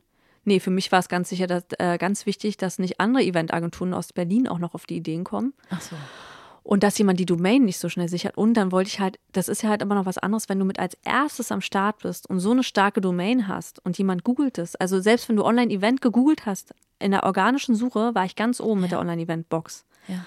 Obwohl ich, ich habe zwar digitale Events angeboten, aber uns wurden nur die Boxen genommen. Ich musste erst nach ein, zwei Jahren überhaupt anfangen, Google Ads zu schalten, weil dann die Konkurrenz dazugekommen ist. Also die Kunden, die, die sind vom Himmel gefallen. Ja und ähm, waren halt aufgrund dieser Nachhaltigkeit und diesen Innovationen und ne, pro Box, ähm, dass wir halt Bäume pflanzen, fand ich auch total cool, dass wir kein Plastik verwenden und so. Das, das hat alles gepasst zu dem, was die brauchten. Und deswegen haben die gesagt, wir müssen mit euch arbeiten. Ja. Es gab keine Option B für die. Und deswegen ging es so durch die Decke innerhalb ja. von kürzester Zeit. Das bedeutet ja. aber auch wahrscheinlich, dass du wieder ein Team aufstellen musstest, ne? Ganz schnell, ja. Ich war ja auch schwanger. Und es war halt auch mein Glück wieder, der Pandemie sei Dank, dass es sehr gutes Projektmanagement äh, gab zu der Zeit, mhm. was man kaufen konnte. Also ich hatte Free, ich habe Freelancer eingekauft und ich habe Feste eingekauft. Personen, die du schon kanntest irgendwie? Oder ja, hast du gesagt, ich, okay. Ja. Die mhm. kannte ich. Es sind dann äh, über Empfehlung noch andere dazugekommen, aber das erste Team habe ich mit, mit einer Mannschaft aufgebaut, der ich vertraut habe, die ich kannte, schon von vornherein. Und ähm, das hat dann angefangen mit, ich wollte im Sommer Pralinen verschicken und meine Projektmanagerin von meinen Events meinte so, Aline, Pralinen im Sommer, echt jetzt? Ich so, ach stimmt, das macht keinen Sinn. Ja, und da mussten wir auch schnell Sachen kaufen, damit die auch heil ankommen. Ja, ja. ja aber dann hat sie, hat sie gesagt, okay, ich, ich mache mit. Und es war gar nicht ihrs, aber sie hat es wirklich ein Jahr lang durchgezogen, Geil, mitgemacht. Ja. Und bist du so ein Zettel- und Stift-Typ? Oder äh, also hast du das irgendwie mal durchkalkuliert? Weil in drei Tagen ist ja gar keine Zeit für einen Businessplan. Und ich persönlich glaube auch nicht, dass jedes Business einen Businessplan braucht vorher. Mhm. Ähm, ist unterschiedlich, je nachdem, was man da so vorhat. Mhm. Aber ähm, klingt jetzt nicht so, als ob du noch nachts eine extra Schicht für einen Businessplan einge... einge nee, gar nicht. Ich habe jetzt für, für die neue Firma äh, habe ich einen gemacht, aber für die Firmen, die ich bisher gemacht habe, habe ich keinen gemacht. Nee. Und war einfach wieder Urvertrauen, dass das schon alles sich hinten ausgeht. Das, ich weiß, ich kann dir bis heute nicht sagen, es war einfach so, ey, das ist geil, ich mach das. Äh, und ich hatte auch so Bock auf diese Lebensmittel und auf diese Drinks und auf die Giveaways. Ich, ich hatte irgendwie einfach so Lust drauf, das zu machen. Und es gab für mich keine Option B. Ich bin da einfach gerade durch, wie ich aus, äh, durch diese ähm, Bastelläden durchgelaufen bin, um irgendwelche Füllmater Füllmaterial zu kaufen, Füllstoffe, äh, Verpackungssachen, Seidenpapier. Ich habe sowas noch nie gemacht. Ich kannte mich null mit dem Thema aus. Ja. Ich bin da einfach mit diesem riesigen Wagen durchmarschiert, habe alles Mögliche eingekauft und dann ausprobiert, was halt gut aussieht. Ja. Und dann habe ich losgepustet. Es war wirklich also, ja. richtig random alles. Ja. Hast du mal darüber nachgedacht, ob du dir äh, einen Sparingspartner auf Augenhöhe, also im Sinne von so anteilig äh, auf Augenhöhe mit reinholst? Habe ich jetzt. Ich habe jetzt die neue Firma, ich habe jetzt eine neue Firma mhm. gegründet ähm, und habe da einen äh, Geschäftspartner mit reingeholt. Wir haben äh, nicht ganz 50-50, das haben wir nicht. Aber da dachte ich mir auch, ich möchte mal ähm, mit jemandem zusammen äh, was machen, weil ich immer das alleine gemacht habe, im Alleingang. Ja. Die neue Firma ähm, heißt Clap. Mhm. Und ist aber auch unter dem Dach dann der Eventagentur oder hast du jetzt sozusagen äh, drei, also die wir jetzt bisher besprochen haben, drei einzelne mhm. Unternehmen nebeneinander stehen? Die Online-Eventbox habe ich tatsächlich dieses Jahr mit zu Clap dazu gepackt. Ach so rum. Mhm. Weil es mhm. von der Logistik her das gleiche ist und weil die Mitarbeiter auch das, also ähnliche Aufgaben haben. Ja. Das hat sich nicht gelohnt, daraus jetzt zwei Firmen zu machen. Das ja. kann man in einer machen. Und der, der, mein Geschäftspartner hat sehr viel bei der Online-Eventbox mitgewirkt so dass er halt einfach, das ist jetzt, dass ich jetzt gesagt habe, hey komm, lass uns als eine Firma machen. Die Online-Eventbox ist jetzt ein Produkt von Clap. Ja, okay. Ja. Dann erklär mal Clap. Clap, Clap äh, ist, ist eine äh, Wertschätzungsplattform, ähm, die wir gebaut haben, wo du ähm, Aufmerksamkeiten an Mitarbeiter, Kunden, Geschäftspartner verschicken kannst. Ganz individuell, so wie du es willst. Und du kannst halt einfach eigene Sachen aus, aus deinem eigenen Lager zu uns schicken und wir verpacken das im CI der Firma. Oder du kannst uns einfach Links schicken und sagen, hey, wir möchten gerne, dass du Geschenke machst mit ähm, Artikeln aus eurem Katalog. Wir haben einen Katalog mit über 1000 Artikeln mittlerweile. Ja und kann aber auch sagen, pack doch mal die vier Artikel rein, wir wollen eine schöne Box machen, aber nimm noch das Lanyard aus unserem Lager und bestell bitte noch das Buch bei Thalia oder sowas. Ja, ne? ja. Und dann wird es halt alles zusammen, dann organisieren wir das alles. Kann auch sein, dass jemand sagt, hey, ich hätte aber noch gerne den ähm, Hoodie mit einem Branding drauf. Dann organisieren wir auch das ganze Branding und ganze drumherum, verpacken das dann halt zu einem Geschenk. Derjenige kann diese Kampagne, sagen wir immer, das kann jetzt sein, Firma sagt halt, wir machen jetzt eine Geburtstagskampagne. Wir haben 500 Mitarbeiter und nächstes Jahr soll jeder ein Geschenk bekommen. Dann schicken wir die automatisiert raus, weil wir entweder eine Schnittstelle haben zu deren Tool zu deren Software, wo die halt ihre ganze HR ähm, führen. Oder wir sagen halt, wir kriegen eine Excel, wo alles drin steht. Ja. Also wie die Firma das möchte, wir können es draufschalten, wir können es aber auch analog machen, sage ich ja. immer. Und dann wird vollautomatisiert alles verschickt. Ähm, das heißt, einmal die Kampagne aufgesetzt, 365 Tage lang abrufen. Kannst auch einfach immer dich einloggen und sagen, ah, ich brauche jetzt wieder zehn Onboarding-Geschenke für unsere neuen Mitarbeiter. Schick uns bitte zehn äh, Management-Geschenke. Schick uns bitte auch fünf Azubi-Geschenke, die wir kreiert haben. Ja. Du hast halt eine eigene Plattform, kannst alles darin konfigurieren und dann hast du halt, manche Firmen haben fünf, sechs Kampagnen, je nachdem, was die halt für ein Wertschätzungsprogramm fahren, haben dann halt Geburtstage Kunden, Geburtstage Mitarbeiter. Dann ganz beliebt auch Sorry, wenn was mit Kunden mal schiefgelaufen ist. Ach echt? Ja, und dann haben die halt fünf, sechs verschiedene Kategorien Kategorien. Ne? Einmal ist ganz schlimm was passiert, einmal es war nur was Kleines. Und dann lockt sich der Mitarbeiter ein, schickt uns die Adresse und wir schicken es raus und haben halt, äh, die haben halt gar keinen Aufwand mehr damit. Also das ganze Wertschätzen ist komplett automatisiert und zugleich sehr persönlich, weil die Geschenke selbst zusammengestellt sind und man nicht irgendwas von der Stange kauft, sondern die sich einfach selber konfigurieren kann in der Plattform. Und was ganz cool ist, ähm, was sehr beliebt ist bei uns, wir haben halt nicht typische Anschreiben, Klar können wir die handschriftlich machen, das machen auch manche. Du kannst aber auch ein Video oder ein, ein, eine Sprachnachricht ähm, machen und wir machen QR-Code auf Ja. die Karte rauf und sagen erst scannen, dann das Geschenk öffnen und es dann auf der Seidenpapierverpackung drauf. Und bevor man das Seidenpapier aufreißt und das Geschenk auspackt, hat man eine schöne Message. Ja. Richtig gut. Mhm. Und wie schnell könnt ihr da reagieren? Also, wenn jetzt mal gerade was schiefgelaufen ist, man muss sich entschuldigen. Ja, ja. Wie schnell kann man, seid ihr? Wir haben auch einen Express-Button. Ähm, ich hatte ja erzählt von der, von der Situation, dass wir erst einkaufen, wenn der Auftrag kommt. Ja. Es äh, daraus entsteht, dass wir ganz oft halt Sachen schon da haben, weil wir eine bestimmte Losgröße kaufen Ja. müssen. Du musst 28 Geschenke verschicken, musst den Artikel aber 30 Mal bestellen, hast du zweimal im Lager. Ist alles ähm, richtig ähm, ja, alles okay. automatisch geführt, sodass du einen Express-Button drücken kannst und dann wird dir alles angezeigt, was du quasi jetzt dir aussuchen kannst, was morgen verschickt wird. Und dann Ja. kannst du dir halt auch Geschenke selber zusammenstellen. Das sind dann halt vielleicht nur 200 Artikel, die du gerade siehst, aber es reicht oftmals auch aus, wenn du eine kleine Aufmerksamkeit schickst mit zwei bis fünf Artikeln, reicht es. Und Ja. ab was für einer Größe lohnt es sich für euch? Für uns lohnt es sich ab 50 pro Kampagne. Okay. So, also gerne haben wir natürlich die Tausender, das ist halt viel cooler, ist auch besser zu skalieren alles. Ähm, es gibt aber auch viele Firmen, die halt sagen, ja, aber ich habe hier ab und zu auch mal was und das möchte ich auch gerne. Also die Einzelsachen, die Einzelgeschenke, die sind halt schon, ich sag mal, rote Zahlen. Ja. Also ich alleine schon derjenige, der sich äh, den Auftrag annehmen muss und den einzupflegen und dann das zu packen, das sind schon rote Zahlen, Ja. aber so ist es halt. Du Ja. hast immer was, was ertragsreich Ja. ist und was, was du machst aus, aus Imagegründen, weil verstehe. das ist natürlich für dich totaler Ansporn, mit Clap zu arbeiten, wenn du weißt, hey cool, ich kann ja jederzeit was rausschicken. Ja. Ja.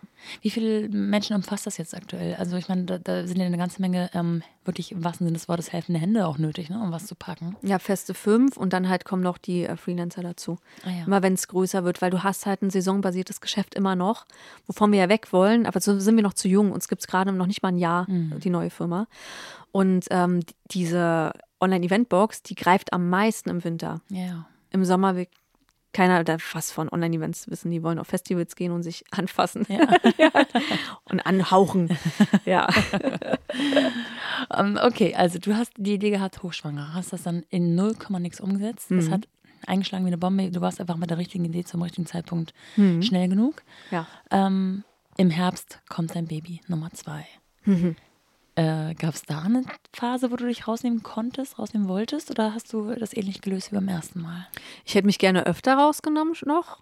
Trotzdem war es schon richtig gut. Also, für, also du musst dir vorstellen, es ist eine komplett unstrukturierte Firma. Ne? Ja. Die ist im Mai 20 gegründet worden. Im Oktober, Anfang Oktober war der Entbindungstermin. Und zwischendurch war Sommer, wo nicht viel los war. Also wusstest du gar nicht, was für Herausforderungen auf dich zukommen. Ne? Du wusstest nicht, dass im November, äh, dass es im November heißt, hey, ähm, unsere Cocktail-Events sind ausgebucht, weil der Barkeeper nicht mehr zur Verfügung steht und musstest dann über Nacht halt eine neue Lösung finden. Das sind alles so Herausforderungen, die du nicht kanntest. Äh, Das Problem, dass die ähm, Inventur noch nicht so gut war, die ganze Logistik noch nicht gut geklappt war. Wir hatten einen, der ist einfach nur einkaufen gewesen. Die ganze Zeit war der einkaufen. Ja. Der sollte eigentlich im Lager sein und koordinieren, der war einkaufen. Also das wusstest du halt alles nicht. Und da musstest du schon viel helfen, aber immer noch so in dem Maße, dass ich gesagt habe, ich, ich habe trotzdem die ersten sechs, neun Monate, habe ich ihn die ganze Zeit bei mir gehabt. Ich habe ihn nicht, er war nicht weg von mir. So. Ja. Vielleicht hatte ich ihn mal eine Stunde nicht. Ansonsten war er in der Trage und auf meinen Armen. Wenn ich einmal ein Angebot mitschreiben musste, weil halt wir zu wenig Leute waren, dann habe ich halt ähm, das geschrieben, wenn er, wenn er geschlafen hat. Das ging alles. Das ging alles. Das ging alles. Also ich hatte zu keinem Zeitpunkt das Gefühl, dass es mir gerade zu viel wird. Aber ich habe auch gestillt. Ne? Da kommen wir wieder zu meinem super deiner Superpower. Superpower, genau. Du hast in dem Zusammenhang auch, weil natürlich, also wenn man, ähm, das ist ja Storytelling-technisch eine absolute Eins, ne? Also hochschwanger, äh, in drei Tagen was aufzuziehen, was dann auch noch, ich glaube, wenn man es, äh, wie gesagt, in einer Suchmaschine eingibt, steht da Millionenumsatz. Ja, im ersten und im zweiten zwei. Ja, Wahnsinn. Ähm, da hast du äh, sicherlich auch die eine oder andere Anfrage bekommen, warum, wie, wie macht man das? Und hast dir gesagt, ich, das schreibe ich einfach mal nieder. Genau, dann habe ich ein Buch geschrieben. Ja. Und das Buch äh, finde ich nicht nur deswegen so interessant, weil ich liebe halt Gründungen und solche Sachen, sondern auch, weil also ich so ein paar Parallelen sehe, weil du eben auch Themen wie Vereinbarkeit und ähm, das private Umfeld und so weiter mit reingebracht hast in dieses Buch, was einfach immens wichtig ist, meiner Meinung nach. Also ähm, wir können ja gleich nochmal ein, zwei Sätze über deinen Partner verlieren, aber wenn jemand, egal ob Mann oder Frau, sich entscheidet, selbstständig zu werden, ein Unternehmen zu gründen, geht der Partner im besten Fall ein gewisses Stück mit. Und ich glaube, das vergisst man manchmal. Ja. Die müssen eine ganze Menge auffangen. Ähm, das hast du auch da mit behandelt, sozusagen in dem Buch. Ja, ja. Und eben auch, ähm, zweite Parallele zu diesem Podcast, äh, nicht nur von dir selbst erzählt, sondern du hast noch ein paar andere Stimmen äh, mit reingeholt von Unternehmerinnen und Unternehmern. Ähm, erzähl mal zu dem Buch. Hast du das auch in drei Tagen geschrieben? Nee, das hat ein bisschen länger gedauert. Ich glaube, das hat drei, fünf Monate irgendwas in dem Spann Ja. gedauert. Ich hatte aber auch eine gute Lektorin. Also ohne Lektoriat würde ich niemals empfehlen, jemand ein Buch zu schreiben. Es geht Ja. gar nicht, weil die ganze Struktur, das ist wie, du brauchst ein Projektmanagement dazu. Und Ja. mein, meine Lektorin war mein Projektmanagement. Die hat genau gesagt, welches Kapitel jetzt kommt, Ah ja. äh, in welchem Zeitraum ich das jetzt machen muss und so. Das hat mich schon sehr angeleitet, weil ich wollte immer ein Buch schreiben, aber ich habe keine Ahnung gehabt. Hast du sie gesucht oder war das eine Anfrage Ich hab sie gesucht, und das ja. ein Auftrags... Nee, nee, ich habe sie gesucht. Nee, Mhm. das ist kein Auftragsbuch. Also hast du in eigener Regie umgesetzt? Ja, genau. Mhm. Ich habe es in eigener Regie umgesetzt. Ich habe äh, relativ schnell einen Verlag gefunden, der es rausbringen wollte. Ja. Äh, hätte es keinen gegeben, hätte ich wahrscheinlich Self-Publishing gemacht, Mhm. Wozu ich eigentlich auch jedem raten würde. Also ich finde es immer gut, dass du, dass du wie eine Marke drauf hast, wie ein Brand auf Ja. dem Buch. Das sieht immer gleich professioneller aus. Aber von meiner Erfahrung her, was ein Verlag so für dich tut, was ich jetzt auch mit anderen, ähm, ja, mit anderen Menschen besprochen habe, die auch schon ein Buch geschrieben haben, das ist ja schon alles noch sehr analog. Ne? Ja. Da ist noch viel Luft Ja. nach oben. Die meisten, die ich kenne, die ein Buch geschrieben haben, haben es nicht für den Rubel gemacht, sondern äh, für sich oder Genau. für die Message. War bei dir wahrscheinlich Ja. ähnlich, ne? Genau. Ich hatte so viele Anfragen, die wollten mit mir sprechen, ne? nachdem das im Business Insider ähm, ähm, rausgekommen ist auf Welt.de und wo, wo das überall veröffentlicht wurde, haben die mich gefragt, ob ich nicht mal mit denen sprechen könnte, ob ich denen helfen kann. Und Ich kann da nicht jedem helfen. Das Ja. so schnell, also per Einzelgespräch und sowas. Da habe ich gedacht, dann bringst du mal ein Buch drüber raus und habe denen das dann halt einfach gegeben. Ja. Und das fand ich total cool. Also ich habe natürlich mit vielen auch mal mich getroffen und geschrieben, aber ich habe dann halt gemerkt, es macht mir unheimlich viel Spaß. Aber ich bleib dann halt, dann der Tag, der ist ja dann kürzer für alle anderen Sachen Ja, ja, stimmt. für die ich ja auch noch Zeit verbringen Ja. möchte. Deswegen. Was hat das Buch so für dich an, ans Tageslicht, Tageslicht gebracht? Vielleicht auch im Zusammenhang mit der Auseinandersetzung oder den Erfahrungen, die du oder Kontakten, die du danach gemacht hast. Also das Buch heißt ähm, Gründen macht glücklich. Mhm. Und du beschreibst ja quasi, dass es alles möglich ist, alles machbar ist und auch vor allem äh, familientauglich oder familienfreundlich machbar ist. Ja. Ist so der Kontakt danach gewesen, dass du, oder hast du die Erfahrung gemacht, dass es vielen nicht so ging oder mh, manche Angst davor haben, dass sie es nicht alles gebacken kriegen? Alles. Ich habe alles. Ich habe ich hab von äh, Cool, dein Buch motiviert mich, ich mache das jetzt auch. Ja. Es gibt mehrere, die mir schreiben, dass sie es gerade auf dem Nachttisch haben, dass sie das halt einfach brauchen, um sich zu motivieren. Und das, das, deswegen habe ich es ja gemacht. Das macht mich total glücklich. Allein wenn es einen gibt, der sagt halt, Ja. deswegen hat mir das geholfen, das, das macht mich schon super glücklich. Ne? Das, da- dafür habe ich schon gemacht. Es ist halt nicht für jeden möglich in ihrem Mindset. Und selbst wenn sie sowas lesen und sich das immer wieder zu Gemüte führen, ist dann irgendein innerer Zwang in einem drin, der es nicht schafft, dass man ausbricht. Das ist halt einfach auch eine Erziehungssache. Mit welchem Bild sind wir groß geworden? Ich glaube, dass das Thema in der nächsten Generation noch weniger präsent ist wie jetzt. Aber dieses verfestigte Rollenbild ist halt immer noch ganz stark. Es ist halt einfach. Hast du an deinem Mindset gearbeitet oder hast du das einfach? Ich habe das einfach tatsächlich. Deswegen sage ich ja immer so, ich dieses, ne, wie du meintest, dieses Female Empowerment Ja. und sowas fällt mir so schwer, dass ich das als was Besonderes sehe oder als etwas, wo ich einfach mal die Pflicht habe, das auch nach außen zu tragen, weil ich einfach möchte, dass, dass viele Frauen die Stärke finden in sich und wissen, wie, wie wertvoll sie sind und dass sie halt auch ähm, über, über dem Mama-Sein hinaus einfach sie selbst bleiben können und sie gar nichts aufgeben müssen. Du, wenn es sich wie Aufgeben anfühlt, dann stimmt irgendwas nicht. Ja. Ne, weil ich gehe gerne weniger arbeiten als vorher. Ich mache das total gerne Ja. und ich werde davon nichts bereuen, weil ich es einfach so lustig finde, wenn die lachen so. Also Ja. das ist wirklich eine bewusste Entscheidung, dass ich weniger arbeite, um mehr bei den Kindern zu sein. Und genauso ist aber auch die Entscheidung, zum Beispiel heute hierher zu fahren und sie nicht vom Kindergarten und von der Schule abzuholen, weil ich das brauche für mein Leben, weil ich, weil ich, weil ich mich das glücklich macht, mit anderen Menschen Zeit zu verbringen. Und deswegen kann ich doch beides haben, Ja. oder? Ich kann die doch heute abholen und morgen auch mal nicht. Ja. Und mein Partner kann die doch auch mal abholen und morgen mal nicht, Totale Freiheit. oder? Ja. Magst du so ein, zwei Sätze darüber verlieren, ob dein Partner, also wie der so beruflich aufgestellt ist? Weil ich glaube, das ist ja auch immer nicht ganz unwichtig. Also ähm, man kann sich, glaube ich, alles so einrichten, wenn man möchte, aber trotzdem, wie ist es denn bei euch? Der ist arbeitslos und äh, liest Zeitungen den ganzen Tag. Nee, der ist äh, tatsächlich, äh, das wäre das wär richtig Jackpot. Wenn er nur zu Hause wäre, Dann ja. könnte ich machen, was ich will, den ganzen Tag. Aber dann würde ich auch das machen, was ich jetzt mache wahrscheinlich. Nee, er ist ähm, ähm, selbstständig auch und auch Unternehmer. Also er hat ähm, einen eigenen Adventskalender, einen Fitness-Adventskalender, den er mal zu Weihnachten macht wo du halt hinter jedem Türchen eine Übung hast und auch was Nachhaltiges, ah. Industriezuckerfreies ja. drin. Also wir sind beide da auf der gleichen äh, äh, Wellenlänge. Und äh, er hat ein Bauunternehmen tatsächlich, wo er halt ähm, viel auch koordinieren muss und auch strategisch viel gefragt. Das ist halt ähnlich wie bei mir. Von ja. daher verstehen wir uns da sehr gut. Also er hatte vorher eine Frau gehabt, die halt nicht gearbeitet hat und wo er alles gemacht hat. Und da war es eine ganz klassische Rolleneinteilung. Und er hatte jetzt aber auch kein Problem, sich auf meine meine ja, Rolle einzulassen. Also sehr flexibel. Lustig, eure ja. Unternehmungen sind so unterschiedlich und trotzdem findet man Parallelen so, ne? Ja. Vom Verständnis her, ja. von was hat jetzt Priorität. Wenn er ein großes Bauprojekt hat und er hat eine Baubesprechung, weiß ich, dass er da hin muss. da kann verstehe. ich jetzt nicht sagen, ja, ich habe da aber irgendwie auch einen Geschäftstermin, dann gucke ich halt, dass ich den verlege. Und wenn ich weiß, dass ein ganz wichtiger ist, dann weiß ich auch, dass ich mit ihm vorher darüber spreche, dass wir uns da nicht in die Quere kommen. Ja. Ja, ja. dieses ähm, Bauprojekt und äh, Eventmanagement, ja. äh, sozusagen, Projektmanagement. Ja. Auf der einen Seite dann dieses, beide haben irgendwie so, ihr habt beide so eine, so eine Box, ein Paket, was irgendwie zu schnüren ist. Ja. Äh, lustig. Und ähm, erzähl doch mal oder nimm uns doch mal mit in so einen normalen Alltag. Ich meine, du hast schon gesagt, ihr macht ähm, äh, zwischen Freitag und Sonntag eine Besprechung für die nächste Woche ja. auf dem Whiteboard. Das heißt, es sieht wahrscheinlich immer ein bisschen anders aus, aber so, so ganz grob. Habt ihr so eine Aufteilung? Ja, wir haben äh, morgens meistens bringt ähm, er die Kinder ähm, in, die, in die Kita und in die Schule. Außer donnerstags. Ja. da mache ich, äh, da mache ich das, weil ähm, er dann die Großen, ähm, seine, ja, wir haben die Bonuskinder ja Mittwoch zu Donnerstag da, ja. dann bringt er halt donnerstags äh, in einen anderen Bezirk die anderen Kinder. Also ah, man muss ja. ja vier Kinder in vier verschiedene Orte verschiffen. Wow, okay. So, genau. Und ähm, meistens hole ich sie dann ab und ähm, ja, und dann ist die Nachmittagsgestaltung halt, mach, mach äh, dienstags auf jeden Fall immer ich, weil er dienstags äh, bis abends irgendwas macht. Entweder geht mit seinen Kumpels was trinken, ähm, nee, eigentlich gehen die nur Shisha rauchen, wenn die sich treffen.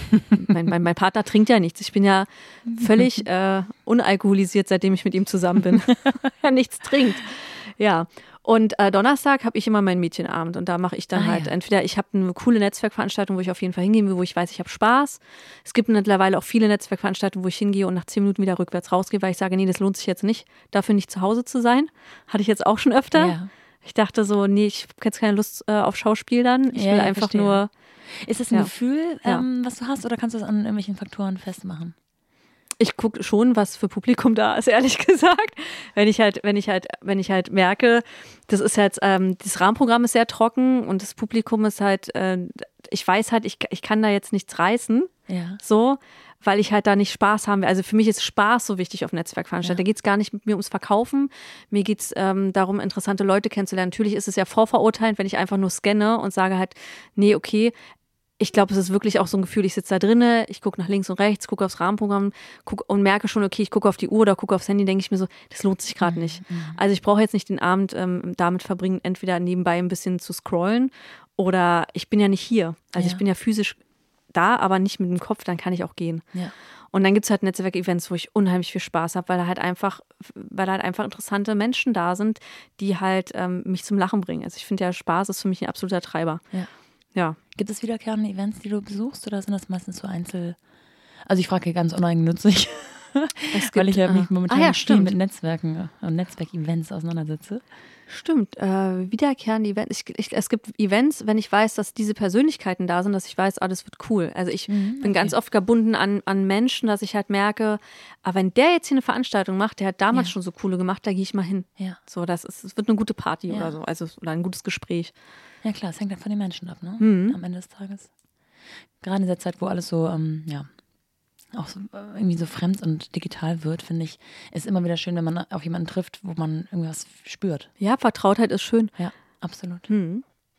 Okay, also ähm, einigermaßen äh, gut verteilt. Es hört sich sehr, sehr ausgeglichen an, sagen wir mal so. Ja. Ähm, und dein ganzer Lebenslauf ist, finde ich, das Besondere. Mm, du warst dir dann irgendwann bewusst, dass du selbstständig sein willst, Unternehmerin sein willst, etwas gründen willst. Aber es gab, glaube ich, wenn ich jetzt das richtig verstanden habe, gar nicht dieses Loch, in dem man aber nicht wusste, womit, sondern es fügte sich. Es kam irgendwie zu dir. Würdest du das so rückblickend ja. auch sagen? Ja. Total. Das ist ja ein Privileg, ne? Also ich kenne viele da draußen, auch äh, Hörerinnen, die mir schreiben, die diesen Lifestyle eigentlich schon wollen. Und das meine ich jetzt nicht abwerten mit dem Wort Lifestyle, Ja. sondern so wissen, ich bin ein Typ für Selbstständigkeit, für Unternehmertum, aber mir ist noch nicht das richtige Produkt, die richtige äh, Dienstleistung oder so über den Weg gelaufen und die deswegen in so einem, in so einem Schwebezustand gerade sind. Hm, verstehe ich. Ich habe ähm, bei dem, bei der Gründung der, der Eventagentur war es ja bei mir ähnlich. Ich hatte, ehrlich gesagt, hatte ich ja vor, ein Zumba- und Pilates-Studio aufzumachen, so ein Zumba-Wellness-Studio. Und da die Geschäftspartnerin, mit der ich das machen wollte, ist dann abgesprungen. Die hat voll Panik vor diesem Zoom bekommen, weil wir hätten definitiv für so ein Studio viel Geld aufnehmen müssen. Und wenn man sich mal überlegt, dass ja dann auch eine Pandemie gekommen ist Ja. und so, war es ganz gut, Ja. dass ich das nicht gemacht habe. Und da äh, ist ja diese Eventagentur zu mir gekommen. Und da war es aber auch nicht, dass ich jetzt gesagt habe, ich will eine Eventagentur machen. Das ist halt, es geht ja gar nicht darum, dass du jetzt das perfekte Produkt für dich findest. Es geht ja in erster Linie um Erfahrung und wie fühlt sich das an, so ein Leben zu führen und sowas zu machen. Weil es kann natürlich sein, dass du relativ schnell auf einen Modus kommst, wo du sagst, das macht mir gar keinen Spaß oder oh mein Gott, an was muss ich denn alles denken? Oh wow, ich muss ja total viele Sachen machen, die mir gar keinen Spaß machen. Ja. Weil ja, das ist so. Du bist nicht nur Sales-Mitarbeiter und du bist nicht nur Buchhalter, du bist auch Projektmanager, du bist auch Praktikant manchmal, ne? Du bist, äh, du bist mal Geschäftsführer, du bist alles in einer Person, wenn du mit null Kapital startest.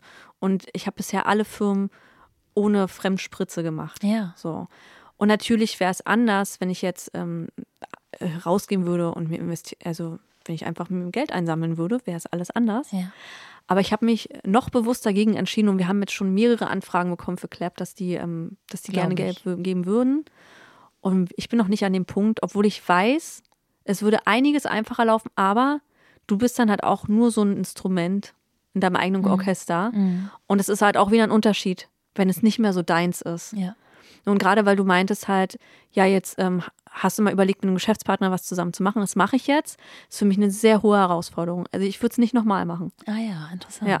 Ich finde es, ich, ich bin einfach, und Khaled, also mein Partner, mit dem ich zusammen bin, der ist der Erste, der so lange mit mir zusammen war Ja. von allem und weil er halt einfach sehr gut mit mir und mit mir umgehen kann, weil er mir all meine Freiheiten geben kann, die ich brauche und ich automatisch gar nicht so viele Freiheiten brauche, Ja. als dieses ähm, sich immer zu synchronisieren mit einem Geschäftspartner. Das fällt anderen Leuten viel leichter. Ich kenne so viele Firmen, zum Beispiel Komoot, da sind mehrere Leute beteiligt, äh, wo es super funktioniert. Ich bin definitiv ein, ein, ein, Mensch. Ähm, Gründer. Ah ja, interessant. Also das, das habe ich jetzt zum Beispiel gelernt. Ja. Und ich äh, mag meinen Gründer so sehr, also meinen Mitgründer mag ich so sehr, der ist so cool und er ergänzt mich auch super. Das ist einfach mein eigenes Ich, also meine Persönlichkeit, die sagt halt, ich bin intrinsischer mehr motiviert, wenn ich alleine, äh, alleine im Auto sitze. Lustig. Ja. Ja. Ähm, würdest du intrinsische Motivation bei dir jetzt gleichsetzen mit ähm, getrieben sein oder, oder ja, so Antrieb? Ja, ich bin schon sehr getrieben. Ich, ich finde es zum Beispiel auch bewundernd, wenn jetzt jemand sagt, mein Ziel ist es, einer Marketingabteilung zu sein von einem coolen Unternehmen und der ist dann da und dann ist er fertig. Genauso wie jemand äh, sagt, ich möchte gerne bei Aldi arbeiten an der Kasse und ist damit glücklich. Das ist für mich höchste Bewunderung, weil dieses Getriebensein, das bringt dich unheimlich weit, aber du bist halt immer getrieben. Ja, es hört nicht auf. Das ne? heißt, es hört nicht auf. Du hast Ja. immer wieder, wenn du an irgendeine Station angekommen bist, dann bist du halt da und dann sagst du dir so, so check. Mhm. Und dann geht es aber weiter. Und was ist jetzt? Hast du Und was schon ist jetzt? Ja. Und was ist jetzt? Und das ist halt auch nicht immer positiv, auf keinen Fall würde ich das unterschreiben, dass es immer toll ist. Und ähm, äh, ich habe mal so eine, Pers es gibt ja so Persönlichkeitstests, die Ja. du machen kannst und sowas. Und da war das halt ein ganz großer Punkt, der positiv formuliert wurde in diesem Persönlichkeitstest, weil der mich, weil der halt dazu führt, dass ich Ziele erreiche. Und halt, wenn ich Ja sage, dass ich es auch mache und dass es dann weitergeht. Aber es ist halt immer noch, es ist ein Getriebensein und das Ja. ist halt auch nicht immer gut. Brauchst du Stress? Ja. ich brauche Stress. Ähm, ich brauche äh, Stress ist aber auch so ein so ein Wort, ne? Es ist so bei manchen so ein Unwort. Ich habe mal mit einem Künstler, ich habe mal einen Künstler gemanagt. Auch nochmal Habe ich nebenher? das äh, ja, habe ich also habe ich mit der Event- Eventagentur gemacht. Ich habe Okay. halt gesehen, der hat Potenzial, aber sobald er mit Kunden spricht, sind die Kunden raus. Ja. Und da habe ich ihm gesagt, komm, ich helfe dir ein bisschen bei der Außendarstellung. Und der hat immer zu mir gesagt, nein, Eileen, sag nicht das Wort Stress. Dieses Wort gehört nicht in meinen Wortschatz. Ich war so, oh Gott. Dann habe ich immer so drüber nachgedacht, dass es irgendwie so eine negative Assoziation hat. Also es gibt für mich tatsächlich positiven und negativen ja. Stress. So. Ja, klar. Und positiven Stress liebe ich, weil der treibt mich so an. Also äh, gerade bei der Online-Eventbox damals, wo wir null Struktur hatten und so viele ähm, Anfragen reingekommen sind und, und auch damit Aufträge, äh, da war es immer wieder so, okay, was ist jetzt Plan B? Ich überlege mir jetzt den nächsten Plan. Und man hat sich so ein bisschen gefühlt wie MacGyver. Ja.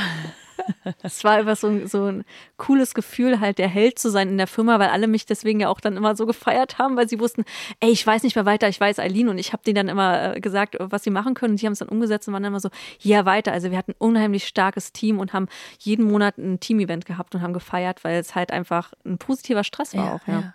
Ja, es war cool. Ein negativer Stress ist nicht cool. Ja, klar, das macht also, krank, ne? Ja, also an sich neue, neue Abenteuer, ne? So, hey, Umzug steht an, yeah, los geht's oder Jetzt kommt das nächste Event, der nächste Kindergeburtstag und bei vier Kindern hast du ständig Geburtstage auch zu organisieren. Ständig stehe ich an der Luftballonmaschine. Dann ist es natürlich eine, eine totale ähm, Herausforderung, wenn du mal einen negativen Stress hast, mhm. weil das zieht dich total runter. Mhm. Und das habe ich natürlich auch. Bin ja auch nur ein Mensch. So. Und hast du auch so Phasen, wo du wirklich äh, den Akku so richtig auflädst oder brauchst du das gar nicht so? Tatsächlich ist bei mir Akku aufladen. Es gibt ja auch, ne, es gibt ja äh, introvertierte und extrovertierte Menschen. Ich habe neulich mal mit einem Coach für introvertierte Menschen gesprochen, auch bei einer Wanderung. Ja. Ich jetzt mal wandern. Und die hat gesagt, dass extrovertierte Menschen, und dazu zähle ich auf jeden Fall, sich aufladen durch Begegnung auch mit anderen Menschen. Mhm. Und das lädt mich auf. Also ich, ich kriege total den Akku voll von äh, Begegnungen mit Menschen, wo ja, ich dann halt lache, wir uns austauschen, ich was erfahre auch von deren Welt die in meine Welt ein bisschen eintauchen, äh, du danach neue Ideen hast und so. Das finde ich unglaublich toll. Und tanzen den finde ich auch super. Ja, natürlich, klar. Ja. Ich meine, du kannst es sicherlich deutlich professioneller als manche andere. Aber ich bin, egal, äh, bewegen ist wenn immer gut. ich jetzt, wenn ich ein Prosecco getrunken habe. also ich finde es auch ja so wunderbar, sich mit Leuten auszutauschen, die auch so viel auf die Kette kriegen einfach. Mhm. Ähm, es ist immer für mich ganz interessant herauszufinden, wie viel tatsächlich auf die Kette gekriegt, gezogen wurde sozusagen und ähm, wie viel auch rückblickend vielleicht von diesen ähm, Phasen, in denen man so ein bisschen verlorener war, die finde ich auch völlig okay sind zu haben, dann rückblickend gar nicht mehr so erzählt werden. Äh, bei dir ist auf jeden Fall eine Menge los mhm. und mich äh, lädt das auch auf und inspiriert.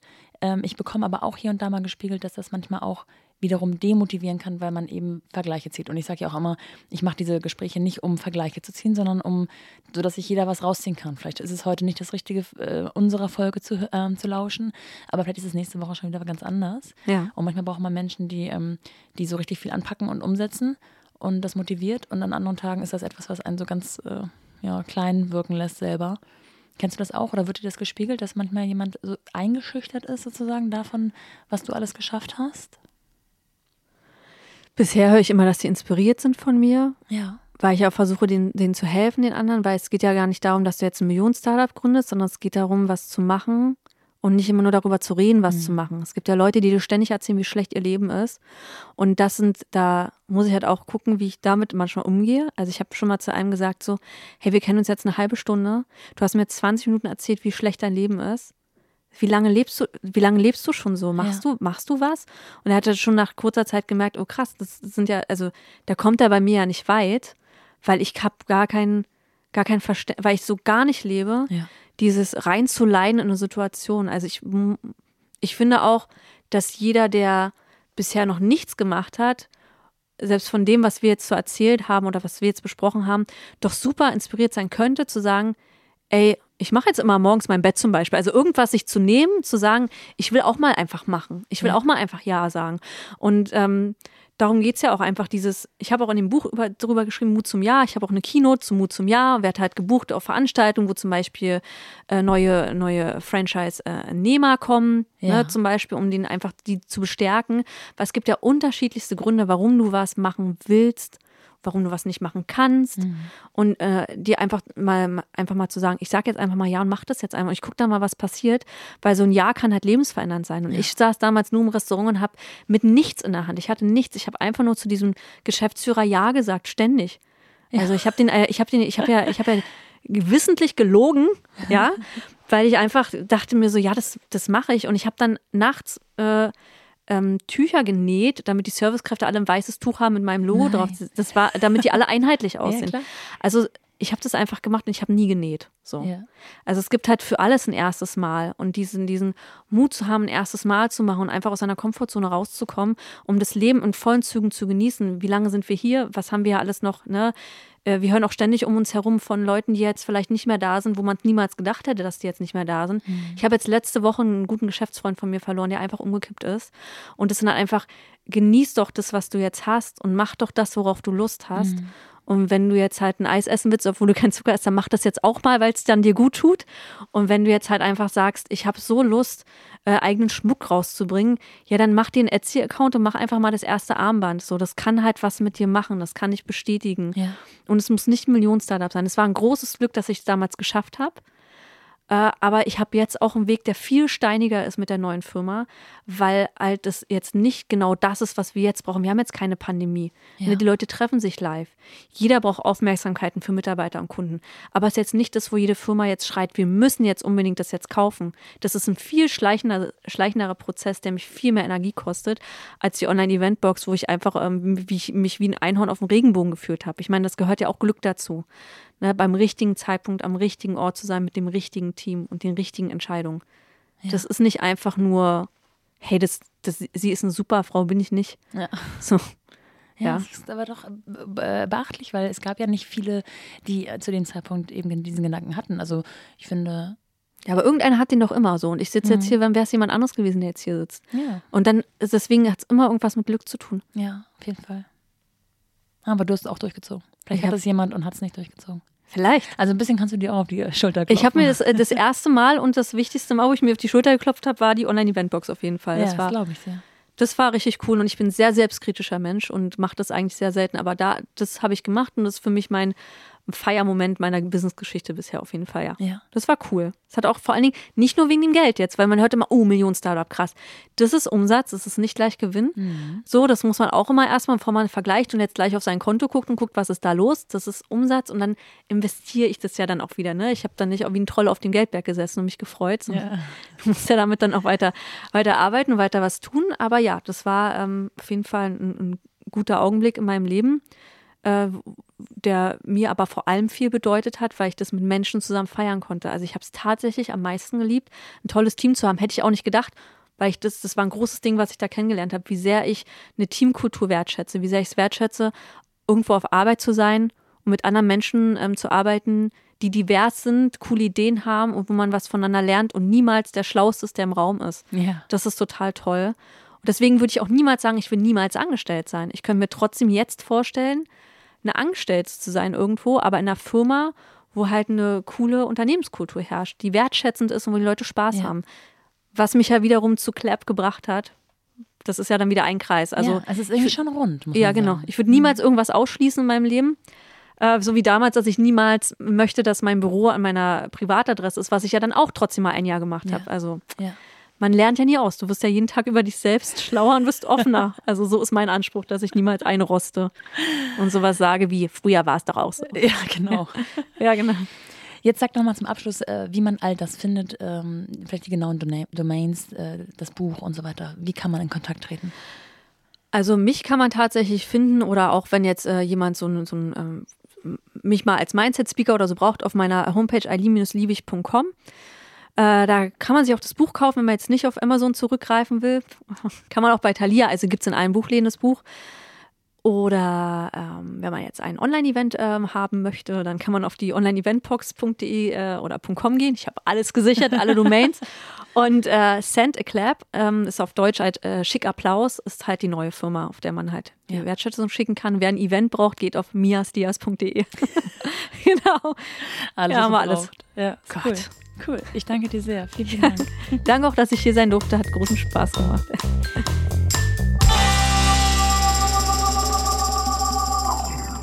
Wenn euch Alins Geschichte genauso inspiriert hat wie mich, dann freut euch doch jetzt schon auf nächste Woche. Alles zu Aline findet ihr auch nochmal in den Show Notes, genau wie zu den Sonderfolgen, die ich nächstes Jahr ein wenig einstreuen möchte, in denen ihr euer Unternehmen vorstellen könnt, ohne mit mir ins Detail und euer Privatleben einzutauchen. Bis dahin, eure Nora.